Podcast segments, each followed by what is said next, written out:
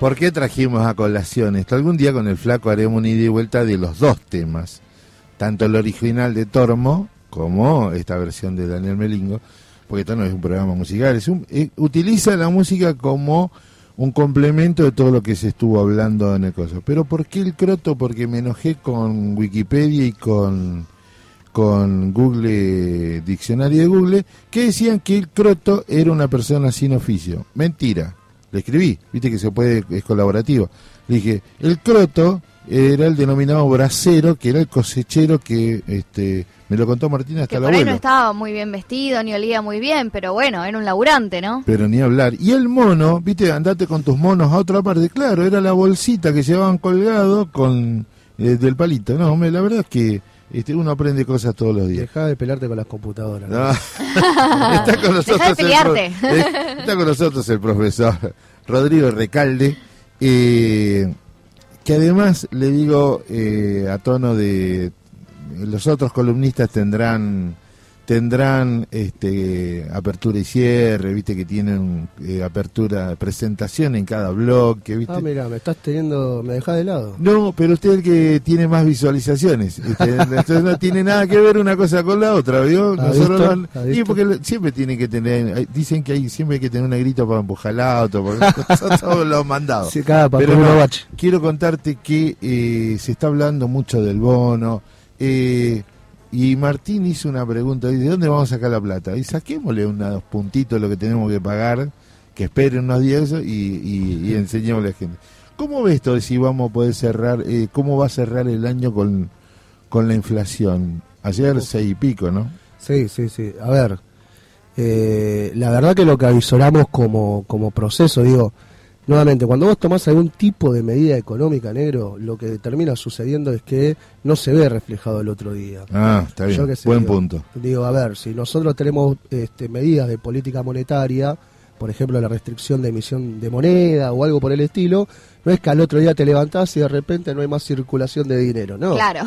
Todo lo contrario. Punto, este, vos lo que tenés por lo menos entre 12 y 16, 18 meses para hacer efecto de la política monetaria. Ah, entre un año y un año y medio. Y eso depende, ah. depende muchísimo de la característica del país, en particular en Argentina, estás por lo menos un año para hablar de la parte monetaria. Entonces, cuando vas a este tipo de políticas son de mediano plazo y en, y en, un país post-pandémico en donde lo que tenés es que este, en un proceso electoral el año que viene, probablemente bueno veas el fruto de la cosecha, ¿no? Claro. Pero bueno, eh, han establecido estos términos de política monetaria que eh, indefectiblemente ahora salió con un acuerdo de precio, que lo habíamos hablado la otra vez, que es el tema de precios justos y demás, esos precios justos con un aumento de algunos productos de no más del 4% mensual. Sí. ¿No? Digo, cualquiera hace la cuenta, estamos hablando de que queremos bajar la inflación al 50% si todo se mantuviera en un estado ideal de las cosas. Bueno, eso no estaba sucediendo tampoco. Y las consecuencias de todos esos procesos, de esa mala, digamos, de esa mala implementación de la política económica, monetaria y sobre todo de atacar a los grupos concentrados de poder, te provocó esta inflación que hoy por hoy eh, proyecta anuales de un poquito más del 100%. Esperando que sigan bajando estos niveles de inflación, ¿no? Claro. Entonces... ¿Es eh, una expectativa o es una realidad? Es lo que te da la matemática. Claro. Es lo que te da la estadística, en realidad, porque la herramienta propia que tiene la ciencia social, al no ser una ciencia exacta, son las estadísticas desde Emily Durgen para esta parte con el suicidio y demás, lo que tenemos son estadísticas. Las estadísticas, bueno, hablan de probabilidades, no de hechos ciertos. Puede ser más, puede ser más. Claro. puede ser más o más. un poco menos, pero bueno, nada, se viene elaborando fuertemente para, para, para, para aplacar esa tendencia en los ciclos, ¿viste? O sea, los ciclos son el periodo específico donde estás, la tendencia es lo que, lo, que te da la estructura del país. Bueno, tratar de aplacar los ciclos de la tendencia es un poco de ese shock que trata de hacer el Estado. Y por otro lado, bueno, eh, hoy, hoy lo que, lo que vemos es un fuerte sector, y hay que decirlo también, digo, no, es que lo invente yo, sino que lo viene diciendo el Tano en, en distintas intervenciones y de distinta manera, un sector dentro de, de, de, lo que es la coalición gobernante nuestra, que está pujando para, para algunos lados, ¿no? Claro. Eh, y, en vez de atacar específicamente, lo que más difícil es que, como insistimos siempre, el tema de las ganancias, la participación de mercado y demás, centran el ojo en aquello que le es más directo y más fácil, que son el salario, en este caso los estatales como, como punto de adoctrinamiento a todas las clases sociales Totalmente. emergentes, pero por otro lado también ahora lo vemos con el tema de los planes sociales. Claro. Sí, ¿no? Digo, esto de hay 400.000 planes sociales que tendrían que ser revisados, se mete marihuana, habla Vidal, sale la reta, bueno, eh, nada. Sí, siempre atacar a los que menos tienen, ¿no? No, pero aparte hay un hecho concreto que esto es parte de la política. Cuando uno hace economía del sector público lo tiene que saber. Vos implementás un plan y obviamente vas a tener errores a la implementación del plan. Ahora, eh, ¿cuál es el error? ¿Dar de más o no asistir? Bueno, Claro. esa es una Claro. consideración política. ¿Qué derecho o, o qué error vale más, no? Digo, yo, eh, por hacer, obvio, bueno, eh, obviamente no queremos el Estado bono y demás. Habría que ver específicamente cómo está el tema de los planes, pero ya, por un momento, dijeron que no iba a haber más este, altas por bajas, o sea que los planes ya no se renuevan más, y encima ahora están mirando 400.000 el universo de 1.300.000 que son los potencial trabajo. Claro. Nada, eh, habría que rascar la olla por otro lado, me parece. Pero está bueno, bien, buen punto. Van por Buen ahí. punto. ¿Se puede saber cuánto incide esos esas recortes en la necesidad que tiene un Estado?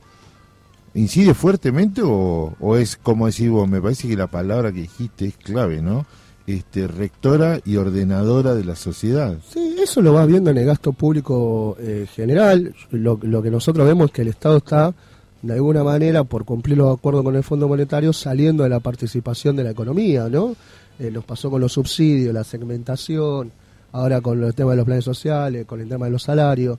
Bueno, va sumando un puntito de acá, otro de allá, que pito de flauta, para tratar de lograr por lo menos una, una paridad en el déficit público, Claro. que es gastos menos eh, eh, ingresos menos gastos, ¿no? Sí, Eh, pero bueno, y ahí también tenés las otras salidas que, que- que te puede dar el mundo. Hoy Argentina no es un país que se ha considerado en, en- en los polos este, hegemónicos del mundo para otorgarle crédito, ¿no? Claro. Pero, por ejemplo, tenía la visita de Alberto, este, en- en- en- en la- el encuentro bilateral que tuvo con, con el presidente chino, donde se aumentaron, por ejemplo, los swap, que son unos instrumentos eh, a futuro, ¿no? Que eh, dice, bueno, nos comprometemos a futuro a entregarte cierta cantidad de dinero, dado que te podemos colocar productos a vos.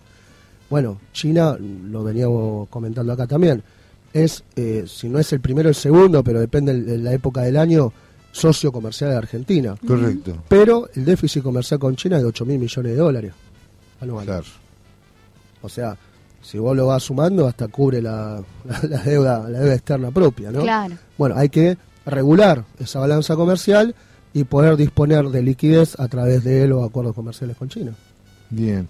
Eh, vuelvo al punto desde la mirada, como lo citaste a Catalano, con la necesidad de eh, cumplir como corresponde por el rol del Estado la continuidad, juri- lo leí una vez, continuidad jurídica del Estado, si te ves eh, como en tu familia, tenés que pagar. Ahora bien, eh, ¿cuándo se discute entonces eh, lo del salario? Porque el atraso que llevamos hoy ya supera el último acuerdo. Bueno, primero que el último acuerdo no lo alcanzaba ya. Y ahora ya no alcanza definidamente, ¿no? No, no, y vos imaginate que lo que es acumulado, Sí. eh, eh, la otra vez habían hecho un estudio, daba entre el 32 y el 38% de retroceso económico en esta última parte. No estamos Claro. hablando del acumulado. siquiera del de que- acumulado, que- claro. lo que nos debían de antes. De la pandemia El macrista. sector estatal está en el medio, alrededor del 35% de, de pérdida, no, quiero- no tengo ahora los números exactos, No, pero no, era pero- algo por el estilo. Eh, digo, es una pérdida real del salario eh, bastante significativa porque lo que implica, digo, dónde, dónde vuelca el, el estatal su, su, En el su consumo. salario. En el consumo, porque no, no es que podemos comprar dólares, no tenemos No, cuenta en no, Panamá, no podemos renovar el auto, o algunos que lo pueden hacer, bienvenido sea, pero digo, está compleja la situación. En eso, 35% de pérdida salarial. Y en esto de que con el anuncio del INDEC de hoy del 6,3% de inflación y cuáles fueron los rubros, los rubros que más aumentaron, ¿no? Que son el de la comunicación, el de los servicios, Los servicios. eh, públicos, el de la vivienda, el combustible y los alimentos, ¿no? O sea, todo lo que un trabajador necesita para su subsistencia, ¿no? Ahí, ahí dijiste algo clave, el combustible, que es una, Claro. una de las partes de las matrices de la formación de precios. Claro, La verdad que, digo, siendo objetivos a nivel internacional o a nivel histórico en la Argentina, el, el valor de eh, un litro de nafta es un dólar por lo general. El tema que tenés eh, en, en esta particularidad es qué dólar. Claro. Claro, en ¿Cuántos Argentina, La ¿no? tenemos? otra, la otra vez contamos hasta 14, ¿no? Sí. Hay un par más. Pero digo, entonces, ¿qué dólar? ¿Qué tiene que estar? ¿2.90? Creo que la nafta está en provincia, está 154 y en capital está en 149, una cosa así. No, no, no lo tengo. Sí, sí, sí, sí. Pero Sí, debe ser ese número. 146 en capital es el dólar- 155 en... Que sería el dólar oficial, ¿no? Es el, el- Muy buen tirando para, para el dólar Muy oficial. bien. Pero, nada, este, hubieron dos aumentos en, en poco tiempo que obviamente impacta el, el- el nivel de precios. Y, y la verdad que lo que se tiene que tratar de hacer de alguna manera es que todo, sobre todo lo que forma parte de la canasta básica de alimentos, quede por debajo de ese 6,3, porque no lo olvidemos, el 6,3 es un promedio. Exacto. Claro, por es- y por eso te digo, si de servicios de comunicación es 12,1%, que esto abarca principalmente telefonía e internet. Claro. Vivienda y servicios 7,5%. Combustible 7,5% y alimentos 6,2%. Y ni te quiero contar las prepagas, no sé si lo tenés ahí Y abajo, las prepagas también estaban en un 13. 13%. Es una locura. Entonces, bueno, ¿cómo, cómo hace un, un laburante con todos estos índices de aumentos solamente pensando en, el, en, en este, en este último periodo, ¿no? Sin contar el, 88, el 88% acumulado interanual. Entonces, ¿cómo hace un laburante para llegar a fin de mes, para pensar en unas vacaciones, para pensar en comprarse un lavarropas, una heladera, No, eh, con estos índices de, de inflación? Te aporto esto, genera un clima social donde no te deja avanzar con las cuestiones de fondo, me parece. Porque nosotros estamos pensando un año electoral para el año que viene y con este malestar va a ser muy difícil hacerle ver que hay un montón de cosas que están bien, ¿eh? Sí, sí, y aparte, mira, eh, primero, eh, la, verdad que están haciendo alquimia los compañeros. Eh, no, no se puede decir otra cosa más que eso. Yo pondría a cualquiera de los compañeros que tienen salario por debajo de las 100 lucas, que tienen hijos, familia, llegan a, a poder darle de comer, y la verdad que yo lo pondría no como ministro de Economía, como, como presidente del FMI, Sí. como director Claro. ejecutivo del FMI. Claro. Pero la verdad que lo, lo que te vas dando cuenta es que la gente empieza a generar movimientos, hay mucha movilidad, porque Sí. hay mucha diferenciación de precios. Yo siempre digo, a- ahora por ejemplo lo- lo- los mayoristas permiten el consumo, el consumidor final, ¿viste? Sí. De que puedan ir alguno a comprar. Eh, la verdad que han estallado esos, esos lugares Claro. que no es que te impiden la inflación, te la patean por ahí un mes. Y sí, porque No por ahí mucho. nosotros ten- nosotros tres tenemos una familia cada uno, vamos al mayorista, compramos tres, cuatro aceites para cada uno y le vamos ganando la inflación Ahora dos meses. em- empezás a planificarte la economía de otra manera. Claro. Entonces ahí hay El mucho acopio, del ¿no? comportamiento de ese movimiento geográfico de hormiga que hace el laburante también para poder. ¿Cómo es eso? Y eh, es y ubicándote en zonas por ahí. El mayorista no te va a quedar a la vuelta de tu casa. No. Pocos tienen esa posibilidad. Yo la tengo que da dos cuadras de mi casa. Pero bueno, ¿qué es lo que hace? Bueno, ¿Te te puedes vas- dar el nombre? eh, macro. Ah, Max. Yo tengo un macro y un vital. Chao. Uno al lado del otro. Pero porque yo estoy en una zona geográfica que, que- que está alejada del centro, qué sé yo, y estaba ahí.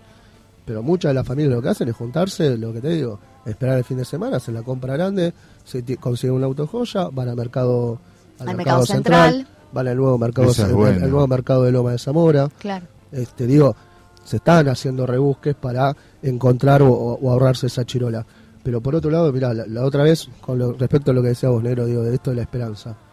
Una compañera que, que nos está dando una mano enorme, militante. Yo me saco el, el- el sombrero y la verdad que le agradezco el compromiso y la militancia.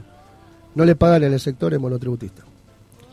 Eh, la reta le cierra el Instituto de. Formación Técnico Superior número 28 donde está estudiando. Y vos sabés que manda mensaje todos los días para ver qué hacemos en la CTA. Ah, increíble. Eh, y me dice, me, me da esperanza escuchar a Cristina. Claro. Entonces digo, si esos compañeros este, vienen poniéndose la patria al hombro y con todas las carencias que, que- uno sufre, mismo por ser un laburante precarizado y no reconocer lamentablemente los derechos de, de los compañeros y compañeras, le sigue poniendo el cuerpo y la verdad que a uno no le queda más que el ejemplo. Eh, lo digo porque eh, con esto que justo estabas comentando me, me, me vino a la, a la mente y digo, bueno, por eso no tengo que levantar toda la mañana a tratar de transformar esta realidad. Totalmente. Y en eso, yo ahí lo que es el, el tema de comunicación y telefonía. Vos sabés que ahí hay una, una cuestión de, de- de trampa, porque te dan unas promociones que dicen, bueno, te dejo 4.500 pesos durante seis meses. Llegás y decís, che, eh, 5.200. No, porque teníamos permitido un aumento. Pero no era 4.500 por seis meses. Claro. No, 5.200. pero tengo una promoción que te lo puedo dejar a 4.700. Bueno, y Entonces, tenés que entonces, llamar cada mes que te aumentan el, el coso para que te lo bajen el coso. Es Tenés una locura. razón. Y si vos lo dejás, porque te olvidás, porque tenés millones de kilómetros, Pum. capaz estás pagando 9 lucas. Y El sí. mismo servicio. sí, Entonces tenés que estar atento, le digo a todos los oyentes del otro lado, Muy miren bueno. el coso, llamen y van a ver que cada mes van a tener, un- cada vez que hay un momento hay otra promoción que está por el mismo servicio un poco más barato. Y te venden aire. Che, es buena esa, ¿eh? conciencia en eso, porque tenés una forma de defender el peso. sí, pero también hay que tener ganas, ¿eh? De llamar, Ah. con todos los quilombos, como vos mismo lo dijiste, con todos los quilombos que tenés, se te pasa la promoción y pasa, pasa, pasa y... Mañana no te es un vamos a servicio tener. esencial, ¿no? Es un servicio esencial. Exacto. Claro, Mañana pero no te vamos a tener. Pero ahora pido al militante, al, al morocho argentino que llegó a ser profesor. ¿Cómo vivís mañana? ¿Qué esperás de mañana? O, eh, primero, eh, encontrarnos con, con, el marco de colores, banderas y, de unidad que genera una referente que es única, creo en, el mundo ya. Como es Cristina Fernández de Kirchner, eh, se te pone la piel de gallina. Ver cómo vas convocando a tus compañeros y todos están prestos, ¿no? Digo, eh, por ahí para, para llevarlo a votar a la central costada, te llaman todos los días. Ahora te llaman ellos para decir, che, tenemos lugar, no lo tenemos. Bueno, lo que genera ella es la esperanza del pueblo. Lo que genera ella es lo que estabas comentando recién, digo yo, no es por una cuestión meritocrática que, que pude estudiar, viniendo del conurbano, familia obrera, eh, un poco no tan agraciado económicamente, es porque hubo 12 años de kirchnerismo donde Néstor puso el Plan Nacional de Beca Universitaria, eh, después me contrató el Estado eh, con una pasantía y después tenía la universidad pública. Digo, no, no, no, no es algo que, que- se lleve solo por la virtud de uno, sino que también hubo condiciones reales en, el- en- en- en la sociedad que nos permitieron hacer eso, que es la ascensión de clase eh, social que uno, que uno está buscando. Bueno, Cristina es eso, Cristina demuestra lo más lindo de los últimos años de la democracia argentina.